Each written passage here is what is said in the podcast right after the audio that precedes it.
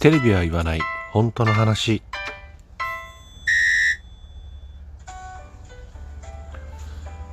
この番組は私智之が政治経済社会問題などなど自分の思ったことをぐだぐだとお話しする番組です、え何かしら皆さんの気づきだったりとか考えるきっかけになれば幸いです。ということで、えー昨日ね初めてライブ配信っていうのをやってみました。えーなんだろう、雑談メインでいこうかと思ったんですけど、まあね、あの、政治経済っていう話をね、えーサムネにしたので、まあそれほどね、えー人も集まらず、そんな中ね、来ていただいた方は本当ありがとうございます。それで、まあ雑談するって言ってもね、要するにリスナーさんとのキャッチボールは別にないんで、結局はまあ政治経済の話になっちゃったよっていうオチなんですけど、ライブ配信はね、えっ、と、どうしようかなと思ってます。あのー収録とね、えー並行してやろうとは思ってるんですけど、うんと、まあ、ね、雑談的なことももちろん含めて、うんと、この収録とね、どういうふうに差別化していこうかなというふうに思っていて、雑談メインってすると、さっきも言ったようにね、えっ、と、リスナーさんとのキャッチボールがなかったら成立がしないので、うーん、どっちかっていうとね、なんだろう、その、ライブ配信の方を、この収録よりももっと尖った内容で政治経済に突っ込んでみようかなと。いうふうに、どうしようかな。まあ、そんなふうにしようかななんて今、ね、いろいろ思案中です。まあ、またね、えやることがあれば、えーお時間ある方はね、えお立ち寄りいただければ幸いです。ということで、あの、ちょっとね、なんかいろいろ話したいことがたくさんありすぎて、何を話そうかなってすごい迷ったんですけど、今日は、えっ、と、先日ね、菅総理が発表した困窮世帯へ向けて、えー3ヶ月で最大30万支給するよっていう、ね、えーそういう支援策をね、打ち出したわけですけれども、うん、それについてちょっとね、えー話して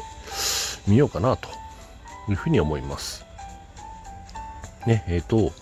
うんと、3ヶ月で30万、困窮世帯に向けて、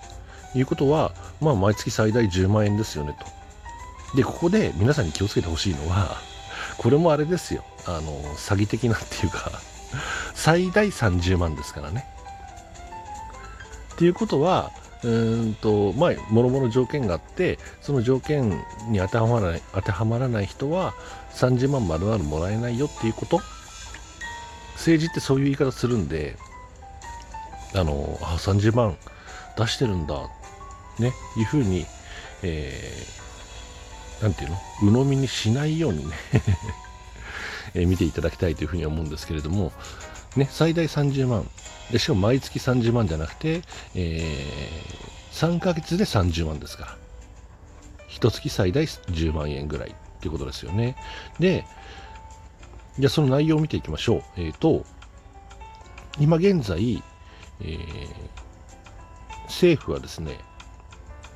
うん、せなんていうの、生活困窮されてる方、ね、えーに対して、緊急小口資金っ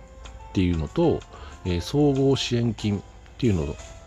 ね、えーそういう制度を用意してあって、最大で200万円まで借りれますよ。多分100万100万なのかな。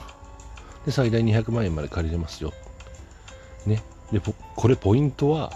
借りれますよです。なんでこんなね、あの、みんなが苦しい思いしてる時に金貸してやるよっていうことなんだってすごく僕は憤りを覚えるんですけど、給付してくださいと。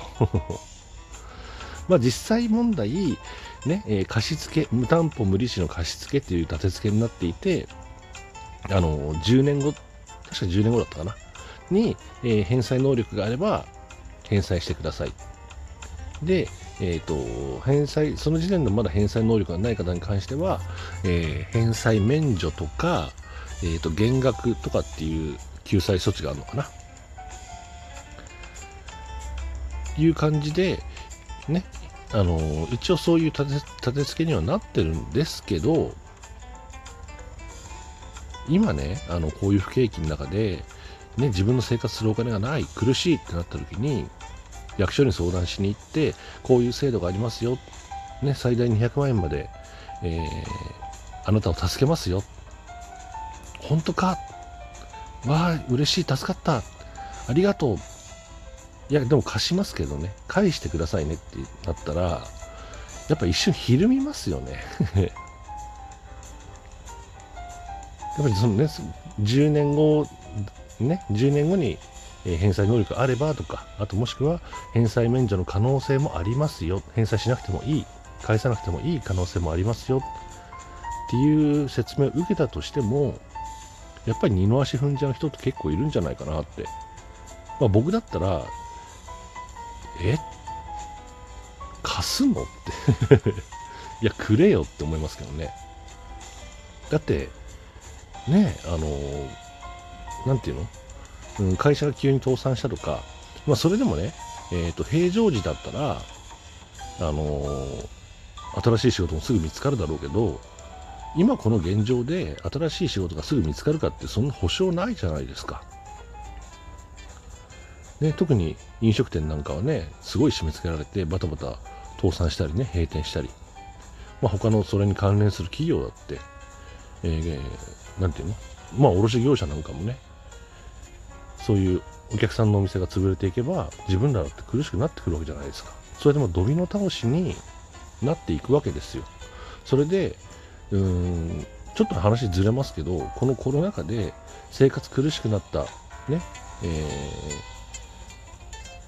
苦しくなった、うん、生活が苦しくなりましたか？というアンケート、ね。えー、収入減りましたか？生活苦しくなりましたか？というアンケートで苦しくなった、ね。えー、仕事なくなったとか、え給料下がった。っていう方は、え実際問題として3割です。で、えまあ、どちらとも言えないが多分1割ぐらい。で、あんまり変わらない、そんなに大きく変わってない。って方は6割。まあ中にはね、あのこのコロナ禍で逆に儲かった。っていう職業の、ね、方もいらっしゃるかもしれません。ね、で、意外とね、少ないなって思われるかもしれない3割の困窮者の方々。意外と多いなと思われるかもしれない、えー、そんなに変わってないよっていう6割の方々。でもさ、世界、世界じゃないな、まあ、社会だね社会ってその今言ってるドミノ倒し的に全部つながってるわけですよだから3割ねこの社会で働く3割の方が、うん、困窮すればいずれドミノ倒しで自分のところに順番が回ってくるっていうことはあのー、普通にあり得る話だし逆に言ったら、うんと、そうならない方がおかしい。本当によっぽど一部の上場企業、ね、えー、大企業、まあ大企業って今苦しいって言ってる状況だからね。で本当に一部の上場企業とか、えー、大企業とか、えー、一部のお金持ち以外の方々はいつ困窮してもおかしくないよっていう状況である。ということで、あの、本当はね、あの、なんていうの？やっぱりその弱者、困窮者を救い上げていくところ自体が社会のうん復興っていうかね今まで通りの社会に戻していこう、ね、これから発展していく社会にしていこうって思うんだったら困窮者をまず先に、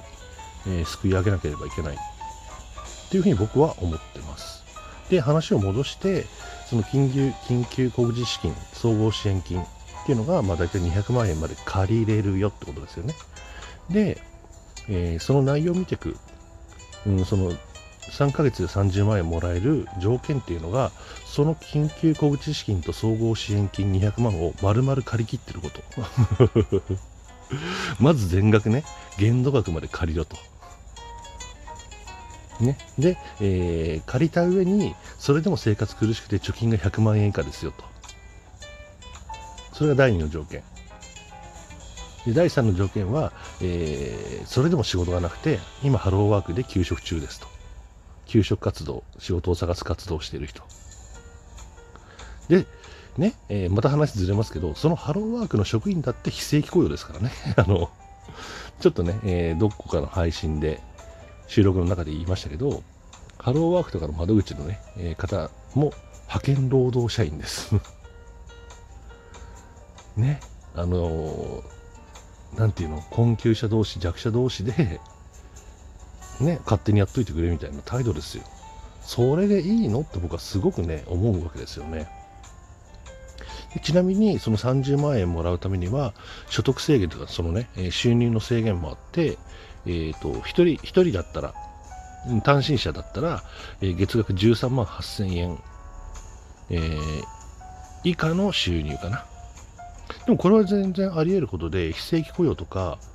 ね、アルパートアルバイトで生活してる人っていうのは年収200万以下で生活してる方は結構多いんで、これはね、意外とあり得るかなと。で、2人世帯、ね、えー、パートナーと一緒に暮らしてますよという方は、えー、19万4000円。で、えー、3人以上 5, 5, 5家族で過ごされている方は、えー、24万1000円っていう、その収入の制限があります。それ以下の人じゃないと、えー、1月10万円3、えー、もらえないよと。で、単身者世帯は、えー、最大もらえて6万円。2人世帯は最大もらえて8万円。3人以上の世帯で初めて満額10万円。だ1人世帯の人は、ね、単身者の方は、えー、200万の借金背負って、貯金は100万以下で、無職、ハローワークで休職中、で仕事して仕事をしていても、月額13万8000円以下の収入で、それでやっと一月当たり6万円がの支援が受けれると。ちょいちょいちょいと。どんだけ狭きもんですかと。ね貯金100万以下とかさなんで貯金通帳をね国に出さなきゃ、ね、提出しなきゃいけないんだよって話だけど。なんかねちょっとずれて